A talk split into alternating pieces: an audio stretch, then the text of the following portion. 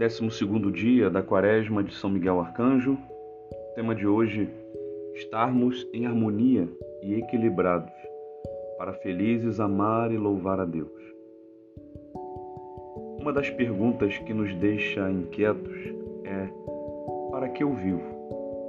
Qual a razão da minha existência? E a busca das respostas a essas perguntas muitas vezes nos confunde e não raramente nos angustia.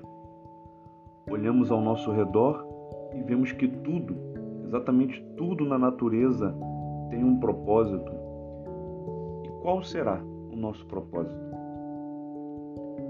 O nosso propósito tem a ver com o que nos satisfaz, o que nos sacia, o que acalma o nosso coração. Se olharmos bem, veremos que somente o ser humano tem esse problema, vamos dizer assim. Né? Somente o ser humano nunca consegue se satisfazer plenamente. O que de diferente tem o ser humano para que somente ele tenha esse problema? Porque somente o ser humano parece ter esse problema. Seria então o ser humano uma criação defeituosa? Então, vamos primeiramente responder a uma pergunta que de diferente tem um ser humano para que somente ele não consiga se satisfazer? A resposta é a alma. Nós, seres humanos, somos dotados de alma, coisa que nenhum outro ser da criação tem. Somente o ser humano foi criado imagem e semelhança de Deus. Deus perfeitíssimo nos fez a sua imagem e semelhança para partilhar conosco a sua natureza plenamente feliz, a sua caridade perfeita, seu amor, tudo mais que nos impulsiona ao louvor. Você já reparou que quanto mais feliz a pessoa parece ser, mais ela louva, agradece, pratica atos de caridade, né? Parece que ama muito mais. Ou será que a pessoa é feliz justamente por praticar tudo isso? Na verdade, meus irmãos, uma coisa leva a outra, né? e a outra leva a uma. Isso nós podemos chamar de harmonia. Você já reparou que ambientes harmônicos são mais felizes e os ambientes felizes são mais harmônicos? O problema começou em nós exatamente quando fazendo mau uso da nossa liberdade, quebramos a harmonia e passamos a olhar muito mais para nós, apenas para nós, sem nos preocuparmos com as consequências dos nossos atos. Adão e Eva, quando desobedeceram a Deus, não pensaram nas consequências dos seus atos. Quando quebramos a harmonia cometendo o primeiro pecado, desestabilizamos tudo em nós. Isso é exatamente o ser expulso do paraíso, ou seja, sair da harmonia, entrar na confusão, no caos, mergulhar na desordem. Por isso que Deus, em sua infinita misericórdia, pede a nós que nos desapeguemos das coisas mundanas, das coisas que causam ainda mais desordem em nós.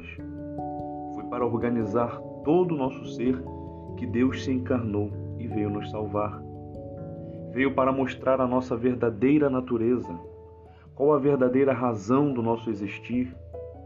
Estar em Cristo, harmoniosamente em Cristo, em harmonia com toda a criação, e isso somente em Cristo conseguiremos, pois estar em Cristo é estar nessa harmonia. Então, conseguimos agora entender por que nossas paixões desordenadas nos afastam da salvação? Outra pergunta: porque somente o ser humano parece nunca se saciar. Como somente o ser humano tem alma, somente o ser humano tem a liberdade de pecar e desordenar tudo. E aqui eu estou falando dos seres corporais, né? Não estou falando dos seres angélicos. Isso nós podemos falar em outra oportunidade. Mas o ser humano parece nunca se saciar, pois somente uma coisa pode nos preencher plenamente: Deus. Somente estando em harmonia com Ele é que iremos estar saciados. somente estando nele. E para estarmos em harmonia com ele, é preciso ordenarmos as nossas forças, as nossas potências, as nossas paixões. E somente Deus pode fazer isso em nós. Por isso ele se encarnou, por isso o Pai enviou o seu Filho unigênito para nos salvar, ou seja, para nos ordenar, para nos mostrar o que é de fato importante, o que é de fato o amor e como todas as nossas percepções são manchadas, turvadas. Como confundimos as coisas. Não é difícil compreender como é necessária uma força externa para harmonizar alguma coisa. Olhe para qualquer coisa que esteja desordenada e veja se é possível ela se ordenar sozinha. Sempre será necessário uma força exterior. E qual é essa força externa necessária para nos ordenarmos e voltarmos a nos harmonizar com a criação e com Deus? A graça de Deus, que se faz de muitas formas, mas de forma bem concreta nos sacramentos, foi exatamente o que Jesus veio instituir quando se encarnou e se fez um de nós. Ele é o sacramento do Pai. Jesus veio e deixou para nós a Eucaristia, a confissão, o matrimônio, a ordem, a unção dos enfermos, o batismo e a confirmação, o crisma, que são esses meios eficazes de santificação. Só para exemplificar, o batismo nos insere no corpo de Cristo, nos insere na filiação divina. O que ele faz? Apaga os nossos pecados, ou seja, cura a nossa desordem.